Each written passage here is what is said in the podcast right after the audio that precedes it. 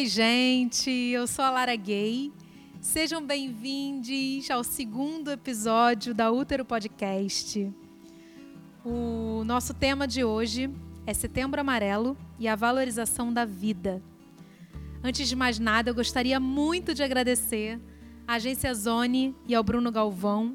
Gostaria de agradecer também aos nossos apoiadores sempre presentes, Zatar Produtos Alimentícios, Rio Místico. E queria agradecer a você que está aí ouvindo a gente. então, para bater esse papo de hoje sobre o Setembro Amarelo, eu trouxe três manas maravilhosas. Está aqui comigo a psicóloga Paula Martinez. Oi, obrigada pelo convite. É uma honra estar aqui com vocês. A cantora Lorena Simpson. Oi, gente, tudo bem? Feliz de estar aqui com vocês também. E a atriz Laís Ariose. Boa noite, boa noite, porque estamos de noite aqui, né? Mas oi para todo mundo, obrigada pelo convite, Lara. Imagina, é um prazer ter vocês aqui. Então, gente, todo mundo se pergunta, né? É, setembro é o mês de prevenção ao suicídio, porque desde 2003, o dia 10 de setembro é considerado o Dia Mundial da Prevenção ao Suicídio. E por que amarelo, né?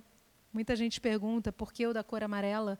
E tem uma explicação que hum, em 1994, um jovem americano de apenas 17 anos, chamado Mike M., tirou a própria vida em seu Mustang, 1968, amarelo. Os seus amigos e os familiares distribuíram no funeral cartões com fitas amarelas e mensagens de apoio para as pessoas que estivessem enfrentando o mesmo desespero do Mike. E aí a mensagem foi se espalhando o mundo afora, né? Então, meio que os pais do Mike foram os que iniciaram a campanha do programa de prevenção ao suicídio com uma fita amarela. E outra coisa muito importante também é o símbolo do girassol, o que o girassol significa, né? Porque a gente usa muito o girassol também nesse mês e sempre para representar a vida, porque o girassol ele está sempre buscando a luz, né? Ele vira para o lado que tem o sol. E, e, e sempre é muito usado isso, né? Da gente buscar o lugar da luz quando a gente está no desespero, né? E a outra coisa interessante que a Laís falou, o que, que você tinha dito, Laís, do girassol também? Que eles, quando o sol não aparece, eles viram-se um para os outros para pegarem a, a, luz um do outro, a energia um do outro, a força um do outro. Né? Então, que a gente também busque ajuda, sempre conte com pessoas que nos deem força, nos deem luz. É muito que a gente tem que fazer mesmo, né? A gente tem que ser como o girassol, porque ninguém está aqui sozinho. Eu acredito muito nessa frase, que ninguém está só, sabe? E então vamos buscar ajuda uns nos outros. E é isso, nosso tema hoje é super de luz e vida, assim eu espero. e aí, Paula, o que, que você, como psicóloga, é, pode falar para gente, assim, relacionado ao suicídio, porque a gente, a gente tem ouvido muito que o maior número de suicídio tem sido nos homens. A gente, as pesquisas dizem muito isso. Tem alguma explicação assim? Então, não tem, não tem nada que a gente possa dizer, ah, é por isso, né? Eu acho que existem muitos estudos, existem dados, e a gente vai elaborando, a gente vai juntando as coisas, né? O homem, de fato, ele tem mais dificuldade de pedir ajuda, né?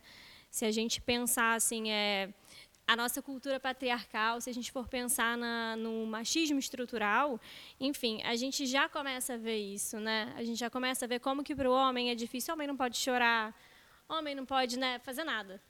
Ele tem que manter aquela imagem do homem que é forte, do homem que vai segurar a onda da família, do homem que vai prover, enfim. E isso são especulações, né? Claro, a gente vai, a gente vai ligando com o que a gente vai vendo. A gente não tem nada escrito, é isso, né? A gente tem dados e a gente vai olhando para eles. Eu estava até falando para vocês, né, agora um pouquinho antes, é, que se a gente for pensar no transtorno de agorafobia, ele é, ele é bem maior no universo masculino, né? E a agorafobia é o transtorno do medo de ter medo. Né? Então... Gente, eu nunca ouvi falar nisso na vida. É. Agorafobia. É uma nova fobia. É, na verdade, o, o, é, isso, pois é. E, mas assim, não é nova, né? Ela vem lá de trás. Enfim, mas é, é muito relacionada a pessoas também, por exemplo, que tiveram uma, uma síndrome do pânico, por exemplo. Né? Então, ela começa a ter medo de ter medo para entrar naquela crise. Então, assim, tem, tem toda um, uma coisa né? amarradinha. Mas, enfim, é, e aí é isso. Assim, se a gente for pensar no homem, por quê? Não é à toa que o homem é o maior índice ali neles, né? não é. Enfim, e, e, o suicídio é isso, né? Como, que, como a gente fala, assim, 90% dos casos eles poderiam ter sido evitados se eles tivessem tido o atendimento, o acompanhamento de pessoas certas. Né? Então, assim, se o homem ele não procura ajuda, é, a gente começa a entender por que, que talvez seja o público que maior, que está tipo, mais disparado no índice de suicídio. Né? É, mas então, é, ele, o homem está ali como o, o, o maior número, como uma maioria, mas é claro, tem muita mulher também e tem muito jovem, né? Muito adolescente. É, inclusive no outro podcast, a gente no bate-papo, uma da, das manas falou que um gatilho para ela, né, que a gente chama de gatilhos, foi a gordofobia que ela sofreu. Então, assim, existem vários gatilhos e que e que acabam levando levando a isso. Então, a gente tem que estar sempre atento com todo mundo. É, é a questão da empatia, é a questão do, do olhar para o próximo. E muitas vezes também as pessoas têm vergonha né, de pedir ajuda. Isso acontece muito. É, eu, eu, escuto muita gente falar: ah, não, eu não quero incomodar ninguém, eu não quero, sabe, atrapalhar. Então, e os jovens, eu imagino que então vão segurando mais ainda essa onda, né? Eu acho que assim, é, os jovens, eu acho que tem tudo isso e tem também o próprio processo da adolescência, que é um processo que é, é difícil para todo mundo. É difícil para o adolescente, é difícil para os pais. É o período onde o adolescente ele ele está começando a, a se, se identificar com outra coisa que não sejam os pais. Então ele está começando a construir a própria identidade. Ele está se diferenciando dos pais. Ele está derrubando aquela ideia de que o, o, pai não é mais herói, a mãe não é mais heroína, né? Então assim ele tira essa figura que é muito da infância, né? E ele vai começando a questionar, porque ele já começa a ter, no próprio desenvolvimento dele, ele já começa a poder ter uma visão crítica, ele começa a construir uma visão crítica. Então, assim, isso por si só não é fácil para nenhum dos lados. Né? Não é à toa que, que assim, o adolescente seja a fase onde tem muito grupo de amigo. É onde ele está buscando a identidade dele. Ele busca a identidade dele também nos grupos de amigo, onde, onde ele vai construindo. Né? Então, assim, é um período ali onde é difícil para os dois lados. Então, ao mesmo tempo, muitos pais não sabem lidar também com esse processo de diferenciação, muitos pais levam isso muito para o pessoal. Então, existe aquela coisa também da dificuldade de aonde que eu dou autonomia, com cuidado, porque se você dá autonomia sem cuidado, isso, isso é muito mais um processo de abandono do que um processo de, de fato, da, do adolescente criar autonomia. Então, assim, é difícil para os dois lados, né?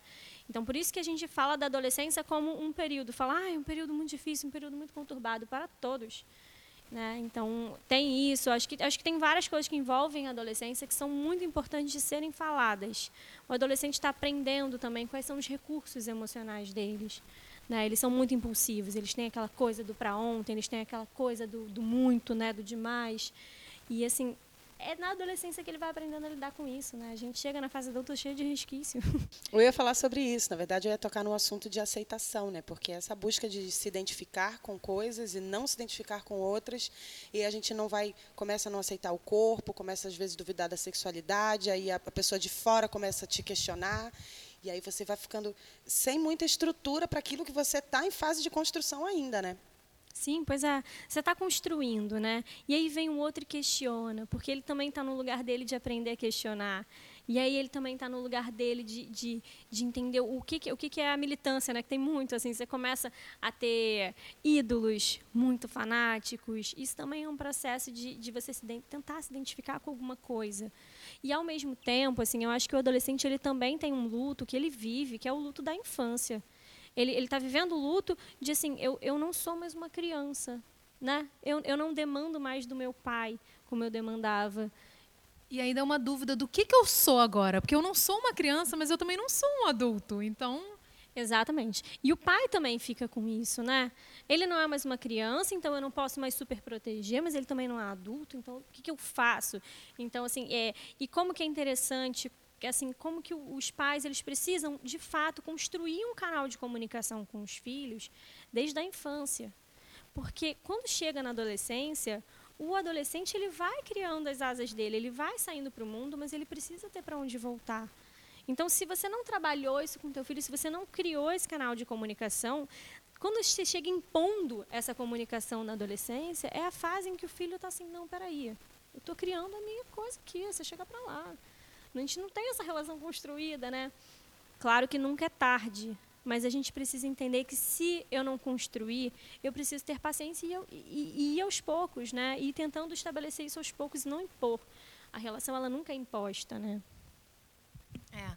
Eu, é, assim, ouvindo tudo isso, eu fico tentando lembrar, assim, da minha época de adolescência, que foi, foi uma época muito conturbada, óbvio, como todo mundo, mas eu, eu tenho muito uma memória de que eu era uma criança muito feliz, mas ao mesmo tempo eu era muito depressiva. Eu acho que eu, eu já tinha né, um, um transtorno depressivo, mas eu não sabia, não era diagnosticada, não cuidava disso, não sei o quê. E aí na adolescência isso veio muito forte, o que me gerou um. Quando aquela fase ali de 18 anos, sabe? Quando você é adulto, mas você ainda não é um adulto. Tudo é, é um, é um ensaio. Tudo começa a ficar mais. É... Eu comecei a ficar perdida dentro de mim, assim, sabe? E aí eu acho que foi quando eu comecei a fazer terapia. Embora eu acho que eu tenha precisado antes, mas eu não sabia disso não. Aí ali eu comecei a fazer terapia para começar a entender algumas coisas, algumas questões. É, a questão de bullying, né? Porque quando a gente é criança, não interessa. A gente sofre bullying de qualquer forma. É, sempre vão achar alguma coisa para colocar o bullying. Isso às vezes gera uns gatilhos e que gera é, uns sentimentos que levam a uma dor tão profunda de que assim várias vezes aí eu já era um pouco mais velha eu tive vontade de tirar a minha vida porque eu não queria sentir aquilo então a maioria das vezes me corrijam se eu estiver errada. É, a maioria das vezes, eu acredito que quando a pessoa é, se suicida, é porque ela está sentindo uma dor que ela não aguenta mais. Não é porque ela não, não quer viver mais. Não... Ela quer acabar com a dor, né? Uma maneira de acabar com a dor, parar de sentir aquilo. É, eu, e eu acho que existe uma coisa do, do da falta de suporte e da falta da escuta mesmo, né? Eu acho que muitas vezes a pessoa que, que chega nesse movimento de não não tenho mais para onde ir é porque ela, ela não conseguiu mais ver possibilidades, né? E como que assim, como que não teve um lugar onde ela pôde elaborar possibilidades diferentes, né? Sempre tem, tem a, a Karina Okajima que tipo ela é maravilhosa, ela trabalha com luto, ela é especialista nisso. Ela fala, né? Se tem vida tem jeito. Né? Então, assim, enquanto você está vivo, vai ter jeito, sabe? Enquanto você estiver vivo, vão ter possibilidades que talvez você não esteja conseguindo enxergar agora. Talvez as pessoas que estão ao seu redor não estão conseguindo te ajudar a enxergar. Mas como é que é pensar em outras possibilidades de encontrar esses recursos, né? O adolescente, ele tem um pouco isso de que ele não tem um recurso emocional ainda muito elaborado, ele está desenvolvendo os recursos emocionais deles. Então, assim, ele não conhece muito dos recursos dele. A gente não conhece, né? A gente não trabalha em terapia, a gente está sempre trabalhando assim, quais são os recursos que você pode desenvolver. Quando a gente fala de transtorno, a gente não está falando de uma condição é, é adoecida no sentido de, de, de restrição, sabe? Quando eu, eu gosto muito de pensar as patologias como assim uma restrição de possibilidade. Então, assim, quando você, tá, você vive um transtorno, psíquico, seja depressão, seja ansiedade, você vive uma restrição de possibilidades. Então, o trabalho em terapia é, é, tirar essa cristalização, é a gente, é a gente elaborar essa cristalização, a gente achar outras formas de você fazer isso, né?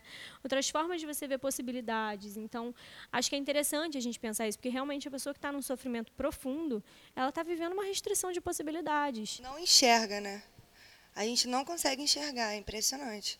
Você tem família, ou você tem alguém que possa representar uma família para você, você tem amigos, mas você não enxerga. Eu, eu na, na época da minha depressão, eu não enxergava nenhuma possibilidade. Tanto que a única que eu queria era parar de viver, porque eu queria parar de sofrer. Era uma dor que eu não conseguia, que doía fisicamente, assim sabe? E você cheia de amigos. Eu não moro, não morava com a minha família aqui, não tinha ninguém perto, mas eu sempre tive uma família que nunca me negou ajuda, sabe? Mas eu não falava. Eu não falava, nunca falei com nenhum amigo, então eu passei muitos anos sofrendo calada, sozinha. E pensando aqui, ouvindo você falar, me veio uma coisa na cabeça, não era por vergonha, nunca tive vergonha de pedir ajuda.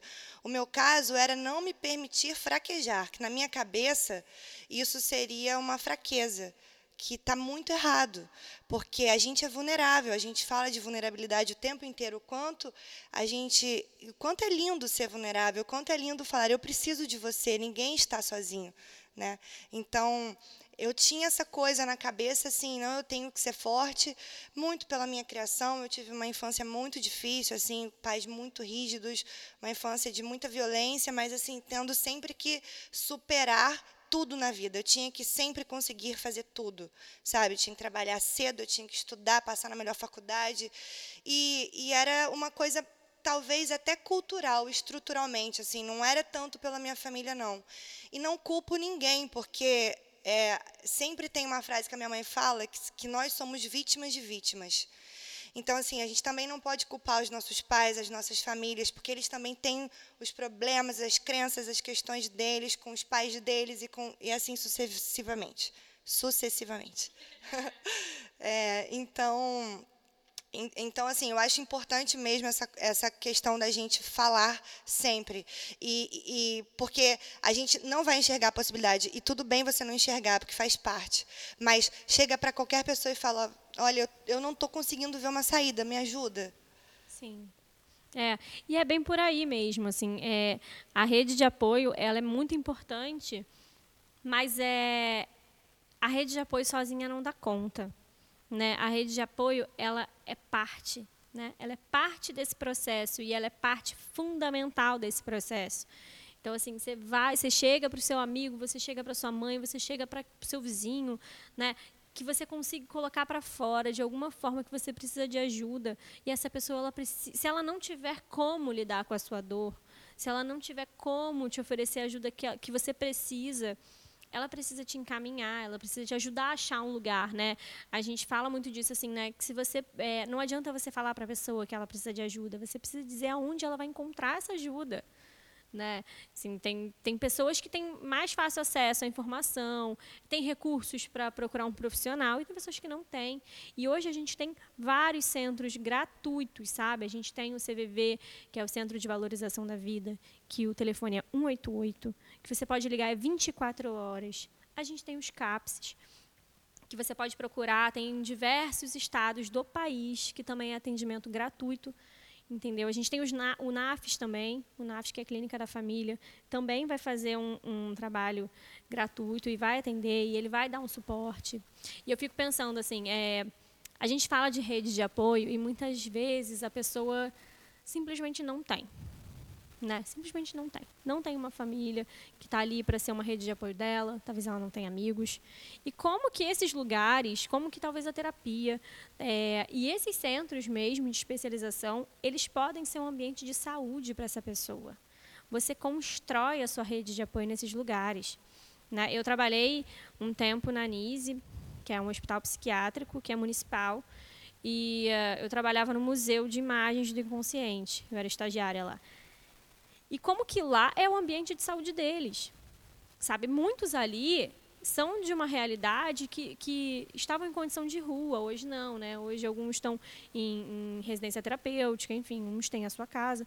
E ali é o ambiente de saúde. Então, eles construíram, eles encontraram um ambiente de saúde que eles não tiveram fora dali. Então, assim, sempre tem. Se tem vida, tem jeito, é isso, sabe? Você vai encontrar possibilidades, mas se você está vivendo essa restrição, você precisa de ajuda para encontrar outras possibilidades que você não está vendo. Sabe uma coisa que eu fiquei pensando quando a Laís falou? Quando a Laís falou da, da questão de. É, como é que é? Nós somos vítimas do, de vítimas. É, é porque, assim, pelo menos é, no, no meu entendimento a gente vive numa, numa sociedade que cobra o tempo inteiro da gente. Cobra tudo. A gente tem que estar o tempo inteiro é, em todos os sentidos. A gente tem que estar tá trabalhando, ganhando dinheiro, a gente tem que estar tá, é, num relacionamento, a gente tem que estar tá tudo programado, né? Para casar, no caso da, da mulher, né? O que, que a sociedade cobra da gente? Que a gente, com tantos anos, saia de casa, que a gente arrume um marido, que a gente vá morar fora, ao mesmo tempo a gente trabalhe e tenha três filhos, e ao mesmo tempo a gente esteja sempre muito maquiada e magra e de cabelo perfeito. E feliz com isso. E né? feliz. Né? Existe uma obrigação inteiro. de estar feliz com esse tipo de vida, né? Ai, isso me irrita um pouco assim. O tempo... Não, eu, eu, acho lindo a leveza. Eu, eu, eu acho lindo a leveza, mas assim, você tem que ser leve. Eu não tenho que ser leve. Eu não sou só feita de leveza, sabe? A gente é feita de várias coisas. Desculpa, foi só um desabafo. Eu acho lindo a leveza, tá, gente? Mas faz eu, sentido. eu sou também uma pessoa leve. Também. E é verdade. E, e a questão é exatamente isso. É porque nós somos tudo. É, Tem... somos pessoas que temos sentimentos. Então, às vezes, essas cobranças todas de melhor faculdade, emprego, não sei o quê, passar em primeiro lugar, parece uma cobrança de uma máquina. E nós não somos máquinas, caras. Nós somos pessoas com sentimentos mil e, e, cada dia surge coisa nova, como ela comentou, para a gente elaborar. E, e, na adolescência a gente elabora uma coisa e vai crescendo vai elaborando outra. Agora, com 30 e poucos, né, são outras coisas para elaborar, novos sentimentos, novas coisas para lidar. E eu acho muito curioso que, assim, grande parte dos meus pacientes chegam na clínica buscando exatamente isso. Porque eu não sou leve, mas o outro é porque eu não sou tão feliz quanto as outras pessoas são. Isso é uma realidade, assim, tá todo mundo buscando essa coisa utópica, que assim, é, eu, eu, sempre tento buscar qual é a fantasia da pessoa. Falo, tá, qual que é a tua fantasia? A gente chega num lugar onde assim, a fantasia da pessoa é chegar numa plenitude de não sofro, não me irrito, não tô assim oscilando de humor, eu tô uma pessoa plena, o tempo inteiro feliz e leve e de bem com a vida e sem me irritar com ninguém. A pessoa acorda às 6 horas da manhã já feliz, cantando comercial de margarina. Né? Pois é. Então, assim, como que a gente entendeu o que, que é a vida real? Sabe? O que, que é. Porque, assim, na verdade, eu acho também que a gente entende alguns sentimentos como ruins, né? Não pode sentir raiva, não pode sentir inveja e não pode ficar triste. São sentimentos ruins, né? Mas todo mundo sente. Aí você está com raiva, você está com medo, a pessoa fala para você, mas não fica com medo. Mas eu já tô com medo. Sabe? Não fica. Engole, engole. Aí acontece o que aconteceu com a Laís. Você vai guardando, guardando, guardando, guardando. Chega um momento que explode. Nós somos humanos, a gente pode sentir as coisas. E a gente tem que conversar sobre isso. A gente tem que parar de colocar as coisas como um tabu. Todo, ninguém é feliz o tempo inteiro. E antigamente tudo era baseado nas revistas. Agora tudo é baseado no Instagram. Você entra na rede social e você fica se comparando. Você acha que o outro é muito mais feliz, porque o outro está na praia sorrindo e eu estou aqui em casa agora comendo um pão de queijo. Ou seja, eu sou muito pior que ele, sabe? Pois é. E eu acho que é isso, assim, como que, na verdade, a gente fala da sociedade, mas a gente é a sociedade. Né? Então, assim, a gente coloca isso pra gente mesmo, assim, né? A gente estabelece, e aí para cada um vai ter uma coisa que é pior, né? Tem um que, assim, ele não pode ficar triste, mas ele pode sentir raiva. Então, ele vai viver com raiva de tudo, porque nunca pode estar triste. E é isso, assim, porque ele substitui pelo sentimento que ele pode sentir. É o que ele está se permitindo, é a raiva, é a tristeza não. Outros não podem sentir raiva, mas tristeza tudo certo. Então, ao invés de ele dizer que ele está com raiva, ele está triste. Então, assim, existe uma coisa da gente não conhecer nossos sentimentos.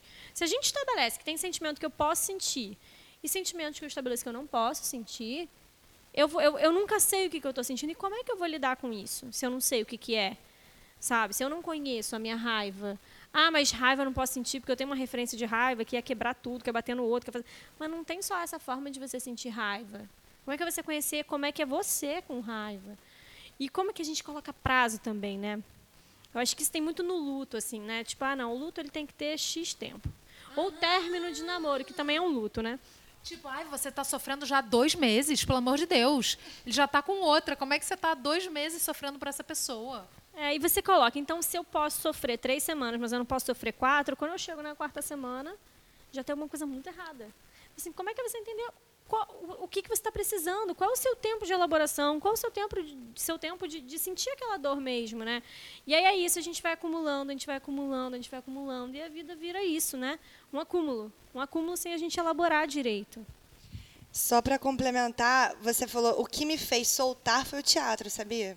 Quando eu, come, eu comecei teatro com 17, vim para o Rio com 18. Vim para o Rio com 18 sozinha, larguei família, todo mundo, então já começou a entubar várias coisas ali, porque eu não tive um, um apoio assim, né, familiar muito grande em relação à estrutura, é, estrutura emocional mesmo, assim, porque eu vim para uma cidade totalmente oposta da minha, sou do interior do Paraná, né, uma coisa assim, então, é, mas não foi por maldade, foi por falta de conhecimento deles também, assim, tudo muito novo para todo mundo. Enfim, aí eu fui tubando, tubando. E o teatro é exatamente o oposto do que você falou aqui, porque a gente tem que sentir tudo sim, entendeu? É. A gente tem que... E a arte salva, né? Salva! Ah, eu fiquei arrepiada. Porque é isso, você ali é um lugar que você não se sente julgado e que você pode colocar tudo todos os seus sentimentos. Você pode se permitir ser o que você quiser em todos os sentimentos. Ninguém vai te julgar, vai falar, nossa, ela deu um grito agora, como essa menina é louca. Porque eu ouvia que eu era louca, assim, né? Eu ouvi muito, louca, desequilibrada, maluca, etc e tal. Principalmente de namorados, o que é muito ruim. Depois a gente vai falar sobre isso. Porque isso, isso gera um gatilho horroroso, né? Mas enfim, é o teatro salva. A Mas arte é... salva. Porque, assim, isso é uma coisa que eu tô. Eu sou atriz também, e eu descobri também no teatro isso. Assim, quando eu fui para psicologia, eu já fui muito com essa cabeça de. É, como é que é a gente experimentar os nossos sentimentos? A gente precisa acessar esses sentimentos, a gente precisa se emprestar. Só que se eu não me conheço, como é que eu me empresto? Então, acho que o teatro, ele é um, ele é um assim, a gente tem um autoconhecimento ali muito grande, a gente está sempre se pesquisando, né? A gente está numa constante construção ali, a gente entende isso. E, e, isso, assim, como que é interessante mesmo, as pessoas que vão para o teatro, depois elas vão elaborando de, de uma forma que elas diferente, porque a gente passa pelo corpo, passa pela experiência. Não está só no lugar da escrita, não que ela não seja importante, mas não só. Não está só no lugar da fala, que não, não é que ela não seja importante, mas não só está no lugar da experiência, né? Quando a gente estava, a gente estava falando um pouco antes de começar o podcast, quando a gente estava falando sobre o trabalho de pós-menção, né? Quando, que o pós-menção é como é que a gente lida com quem fica, né? Se você perde alguém para o suicídio, como é que você fica, como é que você trabalha? E a culpa, ela é uma companheira muito constante dessa pessoa. Porque sempre tem aquela pergunta: eu poderia ter feito alguma coisa? Eu poderia. Se eu não tivesse feito. E assim, é um trabalho na, na clínica a pessoa entender, porque não adianta eu dizer para ela. Não adianta eu dizer, olha, não adianta, você poderia ter feito tudo. Não, adianta, assim, ela precisa, ela precisa experimentar isso, ela precisa elaborar todas as possibilidades que ela colocou na cabeça dela para ela chegar à conclusão de que ela não poderia ter feito nada uma, a rede de apoio também precisa de, de um apoio para poder ter esse suporte, porque a rede de apoio fica doente junto com a pessoa também. Sim, é como que assim a rede de apoio né? ela precisa entender quais são as limitações dela. Exato. Né? O que que o que que eu posso doar e até onde eu posso ir, porque gente, eu acho que a gente tem várias várias redes de apoio, né? Então, assim, se a gente for pensar, a gente tem a rede de apoio que tenta dar conta de tudo sozinha. E aí, em algum momento, ela vê que ela não dá conta de tudo sozinha. E ela pode adoecer junto, ou ela pode, em algum momento, oferecer um tipo de ajuda para aquela pessoa que ela não vai poder dar. Isso é pior do que ela não oferecer ajuda. Né? Ou ela vai estar num lugar de, de muito desconforto da dor do outro. E, assim, eu, a pessoa não saber lidar com a dor do outro faz com que ela não valide a dor do outro, né? É um processo que a gente tem que va validar sempre. Isso que você falou é uma chave, assim. Você não pode. É, qual foi a palavra que você usou? Invalidar. Invalidar isso, a dor do outro. É porque muitas vezes as pessoas diminuem, né? Tipo, não é possível. Você não pode estar sofrendo assim. Você é linda, você, olha, você é atriz, você está aí é, trabalhando, você, enfim, as pessoas diminuem a dor, né? Como se e aí a gente passa a se sentir culpado por sentir isso. Exatamente. É, pois é, e, e, é bem nesse movimento mesmo, de, de você pensar assim, se eu não dou conta de lidar com a tua dor, eu preciso entender que isso é uma limitação minha. Se eu não dou conta de, de, de entender o tamanho que essa dor tem para você, isso é um problema meu, é uma limitação minha. Né? E como que a gente joga isso para o outro? Não é possível a sua dor ser desse tamanho. Sua, sua, sua dor tinha que ser menos 58%. E muita gente diz que é frescura, né? As pessoas falam, não, isso é frescura, quer aparecer. As pessoas usam muito termos que, que, que invalidam realmente, né? E a gente tem que estar tá muito ligado, por exemplo, é, não só com o nosso, é óbvio, a gente tem que estar tá ligado com os nossos sentimentos. Isso é o autoconhecimento também. Mas a gente tem que olhar para o lado. Às vezes, as pessoas à nossa volta estão precisando de algum apoio. As pessoas estão precisando. Às vezes, tem alguém do teu lado que está passando por, por, um momento muito difícil de sentir uma tristeza profunda e não saber de onde vem e não tem com quem conversar. Então, vamos olhar para o outro também, né? Conversar é a melhor solução. As pessoas falam muito isso, gente. Principalmente agora no Setembro Amarelo. Embora eu ache que a prevenção ao suicídio não é só em setembro. Muito pelo contrário. Em setembro é enfatizado. Mas tem que ser um ano inteiro. A gente tem que falar o tempo inteiro sobre isso. Porque não é só em setembro que é o alto índice de suicídio. É, o ano inteiro tem, tem suicídio, entendeu? Por diversos motivos. E, enfim. E outra coisa, é, muitas vezes as pessoas acham que o suicídio é só para quem não tem informação. Eu já ouvi muito isso, tipo, ah, mas é uma pessoa desinformada. Não, não tem nada a ver com isso. Não tem, não tem sexo, não tem classe social, não tem raça, não tem nada, sabe? É, a dor, a, a, enfim, essa, essa dor que, que acaba te levando para tirar a sua própria vida, não pode ser em qualquer pessoa, inclusive pode ser alguém que está do teu lado e você nem sabe. É, pois é. E, e é exatamente esse lugar de você pensar no, no teu limite é, é, nesse lugar de você poder saber o que, que você pode oferecer, né? Então, assim, eu acho que a, a primeira coisa é você saber do que, que a pessoa precisa. Porque não adianta você achar que o que ela precisa é um abraço, ou que ela precisa que você diga um monte de coisa para ela. Nossa, você vai estimular, você fala um monte de coisa positiva. Às vezes ela não precisa ouvir isso. Às vezes, inclusive, ela não quer ouvir isso. Exato. Então, como é que é você poder perguntar do que você precisa? Qual que é a ajuda que você quer? Qual que é a ajuda que você precisa agora? Sabe? E, e você checar com você se você pode oferecer aquela ajuda. Se você não puder, você encaminha. Você fala, olha, eu não posso te oferecer isso, mas eu posso te acompanhar a um lugar que você tenha. Inclusive, falando sobre esse assunto, a, a gente vê muito na internet, de uns tempos para cá, as pessoas que se oferecem, acho que você já falou sobre isso, se oferecem para ajudar. Meu inbox está aberto para a gente conversar e tudo mais. Muitas vezes essas pessoas eh, não olham nem para o irmão que está do lado, para as pessoas que estão dentro de casa, e aí não, não resolve muito, né? Porque você, como você falou, a pessoa vai falar uma coisa que não é o que ela precisa, ou às vezes vai até piorar a situação. Então, se pôr à disposição, você tem que ter instrumentos para realmente ajudar essa pessoa ou encaminhar para onde tem que encaminhar, se você não puder ajudar. Saber o que você pode e até onde dá para você também. Exatamente. Oferecer inbox no Instagram é gravíssimo. Porque assim, você não tem como dar um suporte adequado à pessoa no inbox do Instagram. A não ser que seja para ela pegar o teu endereço, ou o teu telefone, ou o telefone de algum lugar para ela procurar. Ok, coisas pontuais sim.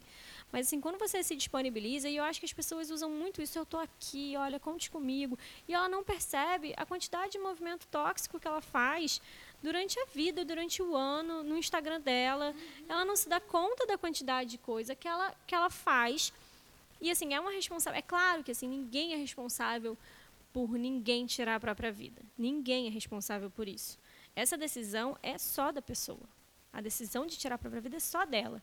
Mas a gente tem uma responsabilidade social e afetiva, sim. A gente precisa cuidar do que a gente diz, a gente precisa cuidar do que a gente propaga, sim. Somos seres humanos, o outro que está ali também. Então, assim, é, como é que a gente se responsabilizar pelo que a gente faz, pelo que a gente fala, né? E, e cara, muito louco falar isso sobre isso, porque ontem eu fui no Twitter e eu catei a hashtag Setembro Amarelo para ver do que estavam falando. Eu falei, vamos dar uma olhada aqui no Twitter. E aí eu vi uma mensagem que dizia assim: chegou setembro amarelo. É agora que todo mundo que sacaneou fez bullying com todo mundo o ano inteiro, levanta a bandeira de setembro amarelo, vamos pensar, vamos conversar com as pessoas, vamos ser empáticos.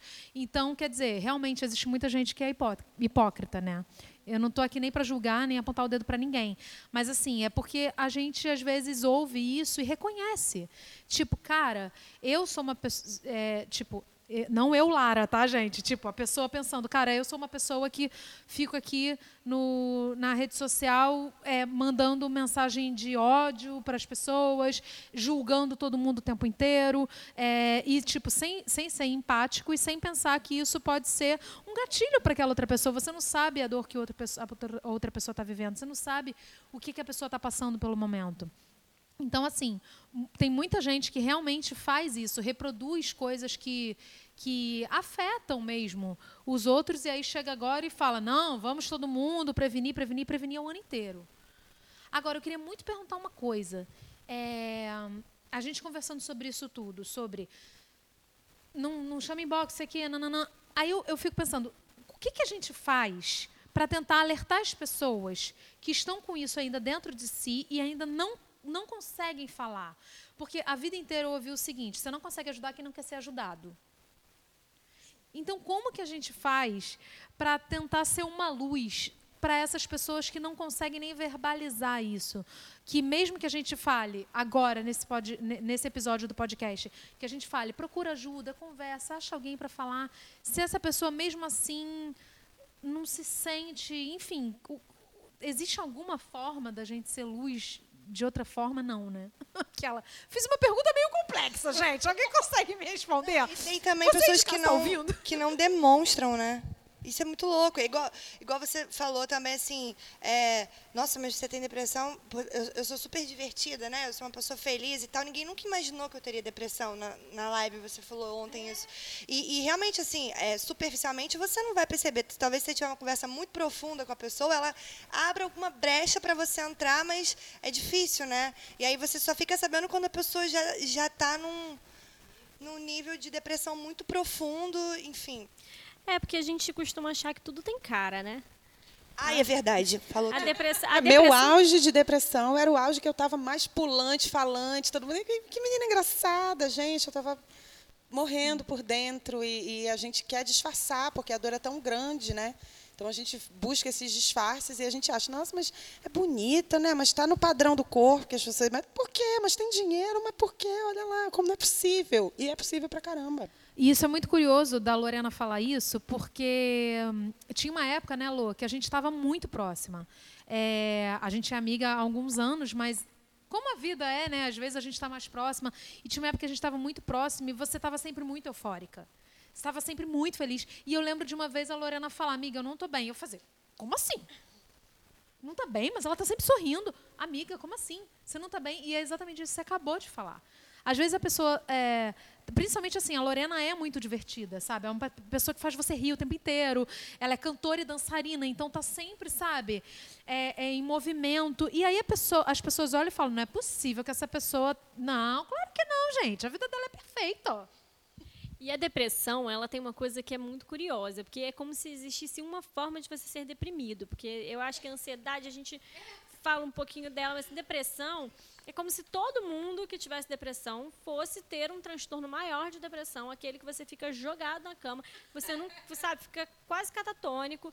Então, assim, como que, que na verdade, assim, muitas vezes você talvez nem tenha um transtorno depressivo, você tem um episódio depressivo, você tem um período que você ficou deprimido e você saiu dela. Então, assim, tem a, a, a depressão ela tem várias formas de se manifestar sabe? Tem, tem várias formas de você viver. Isso, na verdade, sim, qualquer transtorno não é o transtorno, né? Não é a ansiedade que está do meu lado, é, é a Lara. Exatamente. Então, assim, a Lara vai vivenciar a ansiedade, ainda que vocês possam falar, ah, tem sintomas que são parecidos, cada uma vai viver de uma forma essa ansiedade. Cada um vai viver a depressão de uma maneira diferente. Então, assim, é, é, até a gente poder olhar para ela de, de uma forma diferente. É como a, como a Lorena lidou com a depressão. Quando você teve um episódio deprimido, você lidou dessa maneira. Você ficou eufórica, você quis disfarçar dançando, pulando, cantando. Então, assim, essa, essa foi a maneira que a Lorena pôde lidar com a depressão naquele momento. Né? Falando, é, pensando sobre a pergunta da Lari, sobre o que você falou da cara da depressão, né? Será que os excessos são um sinal?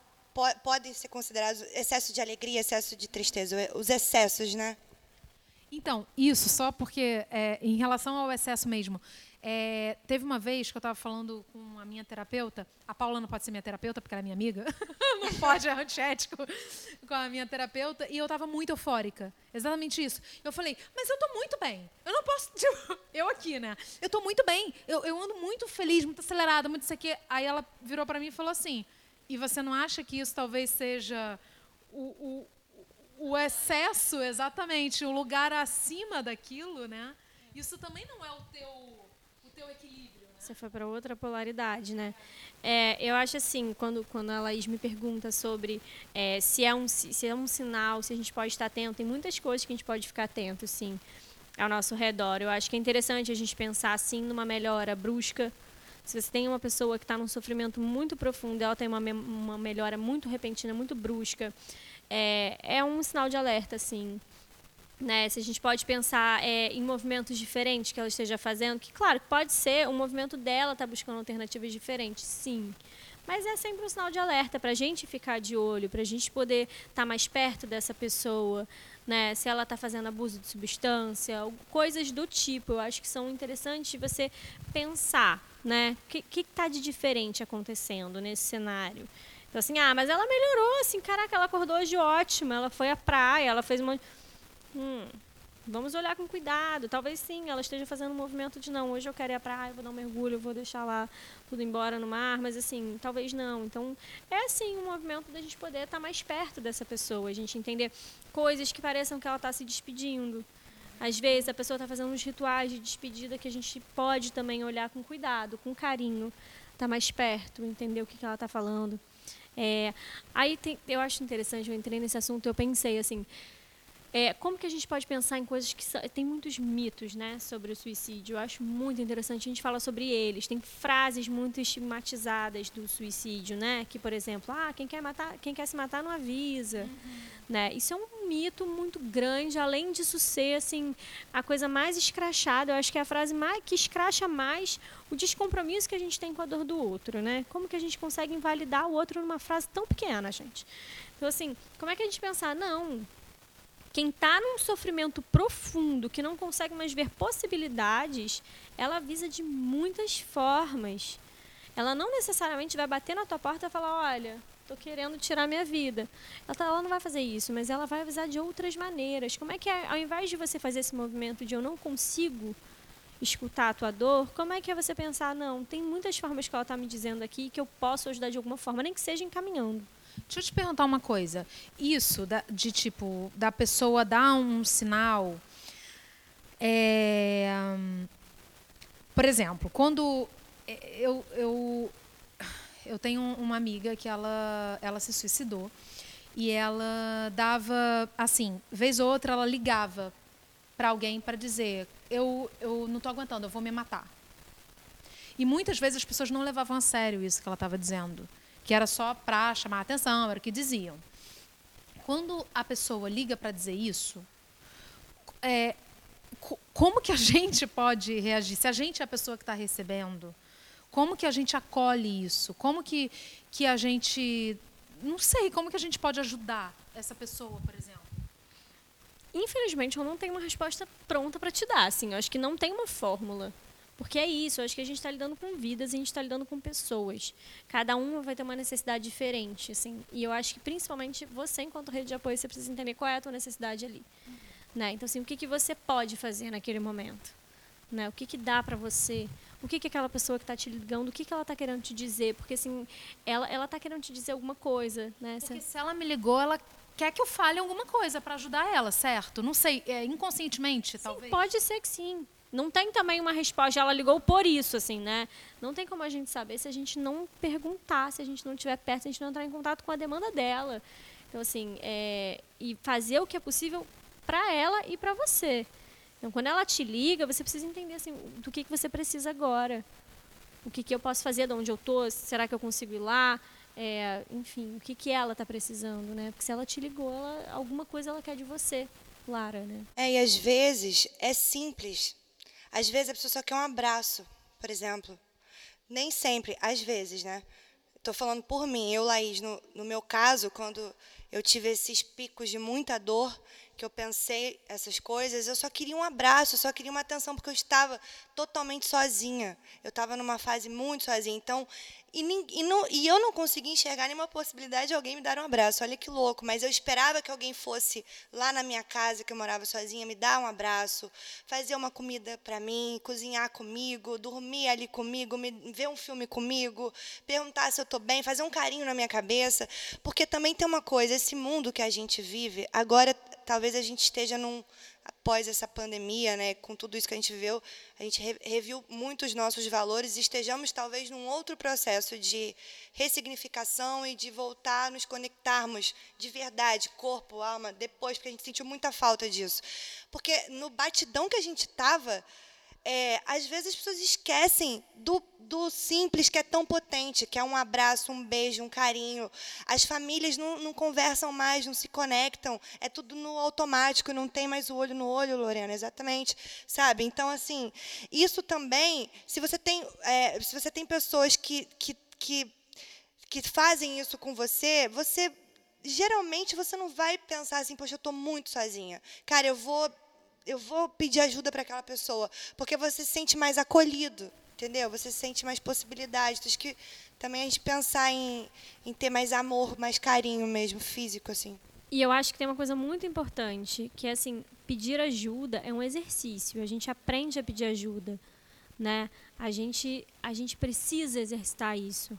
A gente precisa entender do que, que a gente precisa. E isso tudo a gente trabalha muito na terapia, né? Então eu acho que é, quando eu falo terapia é porque é um ambiente onde eu acho que a gente de fato trabalha com o que você precisa. Então assim, eu preciso entender do que que eu preciso para poder comunicar ao outro. Então o que acontece muitas vezes num, num, sofrimento muito intenso é que fica tão perdido na dor que você não consegue entender do que você precisa. E como que quando você conta com, com profissionais especializados nisso, a gente pode trabalhar exatamente isso, assim, né? O seu amigo, o seu pai, a sua mãe, o seu vizinho, o seu namorado, ele vai conseguir te oferecer o suporte no dia a dia, né? Mas que te ajudar a entender o que, que você precisa para que você possa pedir para eles é um exercício que você faz em outro lugar, né? Só dizer que pedir é um exercício muito difícil. Muito mesmo. Eu fiz biodança por um, um, um bom tempo, agora a gente parou, estamos sem aula e tudo mais. E tinha um exercício de pedir. E o quanto, pelo menos para mim, foi muito difícil. Era um exercício simples, você bota o joelho no chão e você estende a mão. Teve gente que não conseguiu fazer. Então é difícil, cara, a gente pedir ajuda. Muitas vezes tem gente que tem essa dificuldade e, e, é muita gente que tem a dificuldade de, de, assumir as fraquezas, de assumir que somos vulneráveis. E é importante. Eu vim de, de, um lugar, de um meio, em que por muito tempo se fala: somos todos iguais, somos todos iguais, somos todos iguais. Somos semelhantes, nós não somos iguais. Foi aquilo que você falou: a dor que eu vou sentir vai ser de um jeito, da Lara vai ser de outro, a maneira dela lidar vai ser de um outro, e cada um vai ser de uma maneira. Então também rotular, ai é assim, desse jeito. Então, você precisa de um, sei lá, de um, de um é, de, uma fórmula, e não tem fórmula, cada um é cada um, vai agir e reagir de um jeito. Mas a, a, a, busca pela saúde e pedir ajuda, todo mundo. É, é, é, difícil, mas o ideal seria que todo mundo buscasse. Uma coisa que eu fiquei pensando enquanto estava falando. Gente, veio um monte de coisa na minha cabeça. Muito doido isso. Mas uma das coisas que eu pensei foi o seguinte: eu, eu perdi uma amiga e um amigo é, que suicidaram, se suicidaram.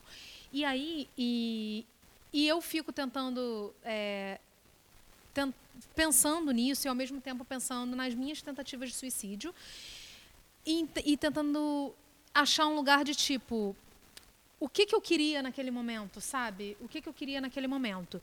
E desde então, desde que, que eu perdi esses dois amigos e tentando entender também, passando pelo autoconhecimento, é, às vezes eu penso numa pessoa do nada. E aí, na mesma hora, eu mando: Oi, tudo bem? Quanto tempo? Como é que você tá? Não sei o quê. Não sei. Me deu uma louca agora de que agora tudo que acontece eu mando, porque às vezes a pessoa. Você nem sabe que aquela pessoa está precisando de alguma coisa. Se ela veio na minha cabeça, eu tenho um impulso agora de mandar uma mensagem. Porque às vezes é o universo querendo me dizer que ela está precisando falar comigo, ou seja, o que for, sabe? Eu acho que é legal a gente sempre tentar se manter conectado mesmo, sabe? É exatamente isso. Nós todos estamos aqui no mesmo lugar, a gente está vibrando a mesma energia. Então, a gente está tentando vibrar a mesma energia, né? Mas somos todos uma coisa só. É, eu acho isso muito importante, sim. Mas eu acho também que existe uma coisa, Lara, das, que é exatamente o que eu falo, assim, do nosso limite, né? Até para que, assim, eu acho que é, quando a gente fala isso, é claro que a gente pode, se a gente tem essa disponibilidade para estar tá para o outro, é maravilhoso. Se eu tenho para doar, é maravilhoso. Né? Mas como que isso também às vezes vira uma cobrança? E se eu não tenho nada para doar nesse momento, é tão importante eu, eu me resguardar e eu recuperar minha força para poder dar para o outro depois, assim. Senão a gente fica numa, principalmente se a gente convive com alguém que está num sofrimento muito profundo. Eu acho que rede de apoio é muito importante, que busque ajuda também, sabe? Que faça o seu processo para você se recarregar, para você poder entender qual, o que, que você pode oferecer e entender que assim é aquilo que você pode oferecer e ponto, sabe? Porque senão você fica numa eterna culpa você fica numa eterna culpa de que você poderia dar mais. E, na verdade, a gente faz o melhor que a gente pode naquele momento. Não adianta a gente passar dois anos e falar, nossa, hoje eu poderia fazer muito mais. E se cobrar de não ter feito mais lá atrás. Você fez o que você pôde naquele momento. Era o que era possível para você naquele momento. E como é que é importante você conhecer as tuas possibilidades, né? Que não vão ser as mesmas possibilidades do outro. Então, assim, é, quando a gente fala de empatia, é muito nesse lugar, né? Acho que a frase, quando a gente fala empatia, a primeira frase que vem na cabeça é: não faça com outro que você não gostaria que fizesse com você. É claro que a gente é um referencial sempre na vida, mas quando a gente pensa em empatia, o referencial é o outro, não sou eu. Exatamente. Inclusive, você me fez lembrar de uma coisa que eu li ontem, até anotei aqui, da professora Lúcia Helena Galvão, ela é professora e filósofa, para mim, ela definiu empatia de uma forma que me conectou muito, assim, que eu entendi bem. Eu vou ler. Ela falou assim: empatia não é colocar-se apenas no lugar do outro. Empatia é entender o outro a partir dele mesmo e não de mim se eu tivesse lá naquele lugar. Ou seja, a partir dele mesmo, tentar entender o mundo através dos olhos dele, dos valores dele, das circunstâncias dele. Eu acho que isso é muito legal, porque às vezes a gente fala assim, ah, eu estou entendendo, eu me coloquei no lugar dele, mas, cara, a vida dele, as circunstâncias dele estão totalmente diferentes das minhas. Como é que eu vou entender, né?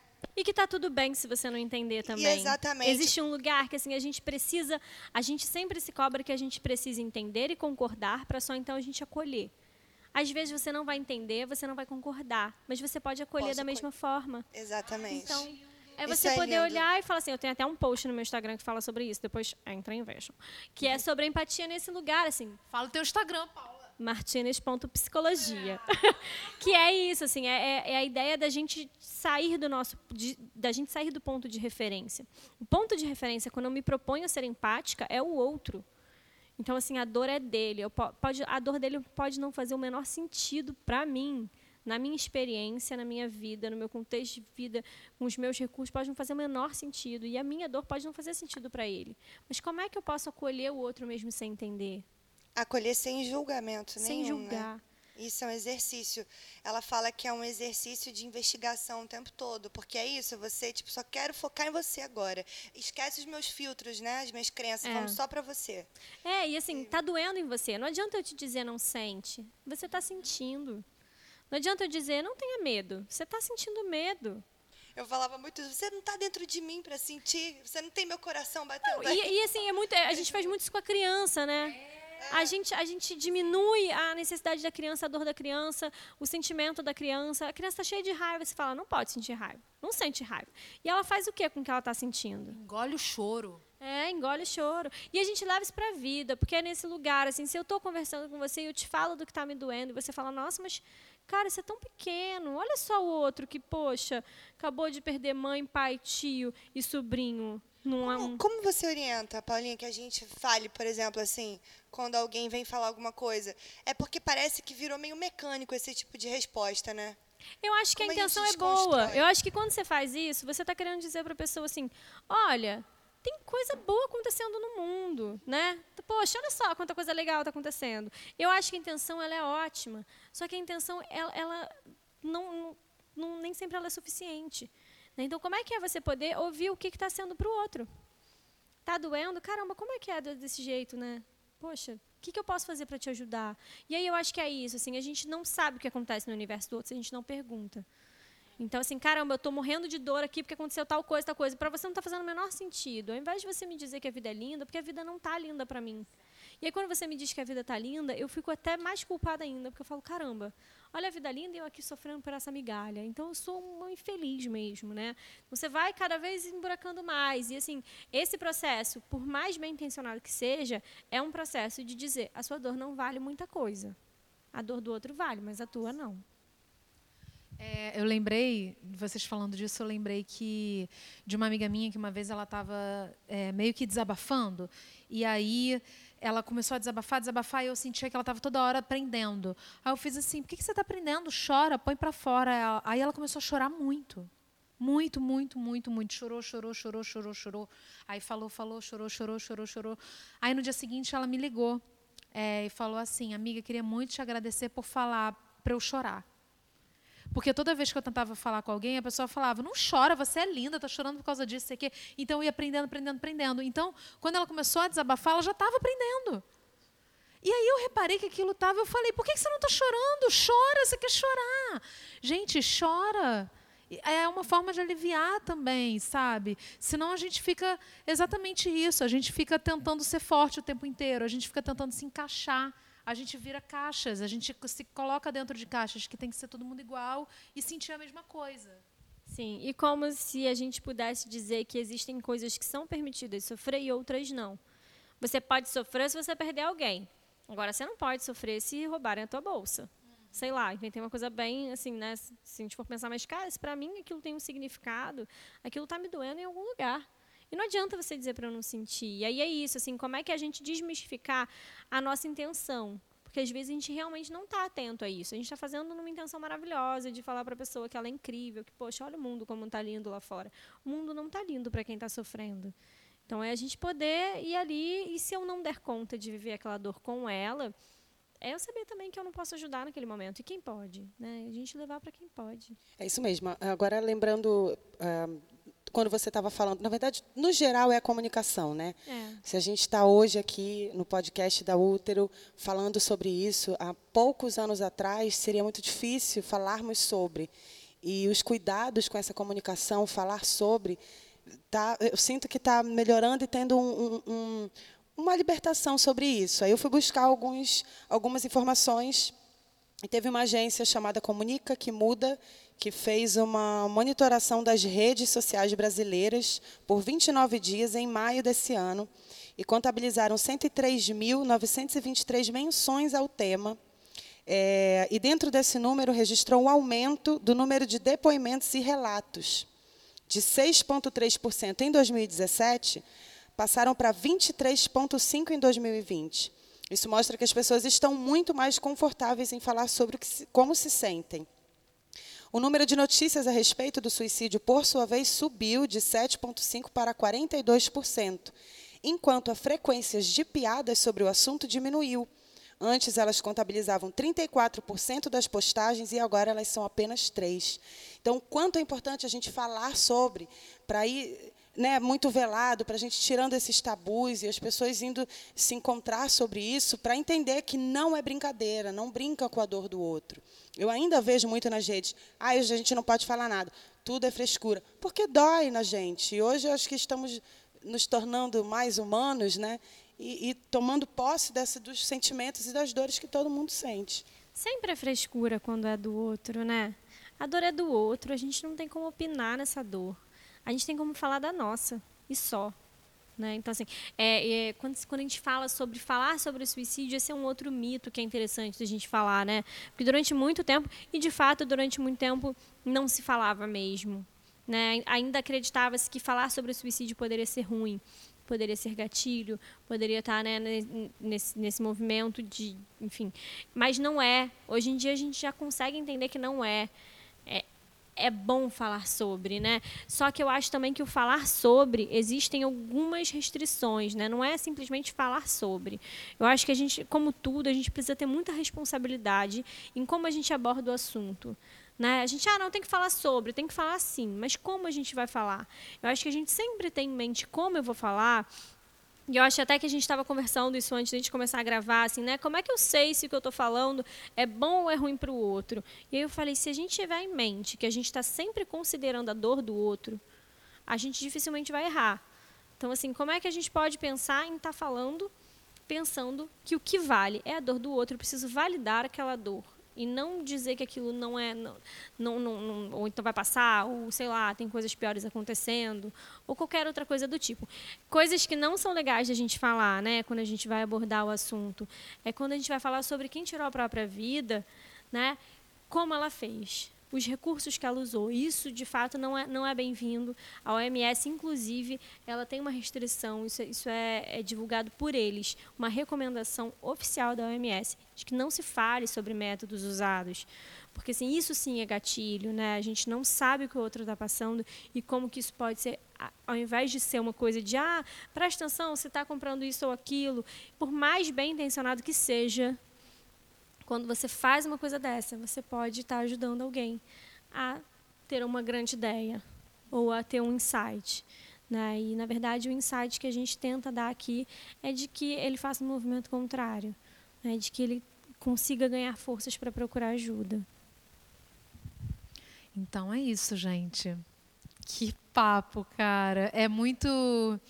É, sempre que chega setembro, eu, eu mergulho muito de cabeça, sabe? Na campanha de Setembro Amarelo, a Lorena Simpson também, a gente está sempre junto. A gente já deu muita entrevista juntas, inclusive, porque é, diretamente a gente já teve, é, já passou por, por, por algo parecido.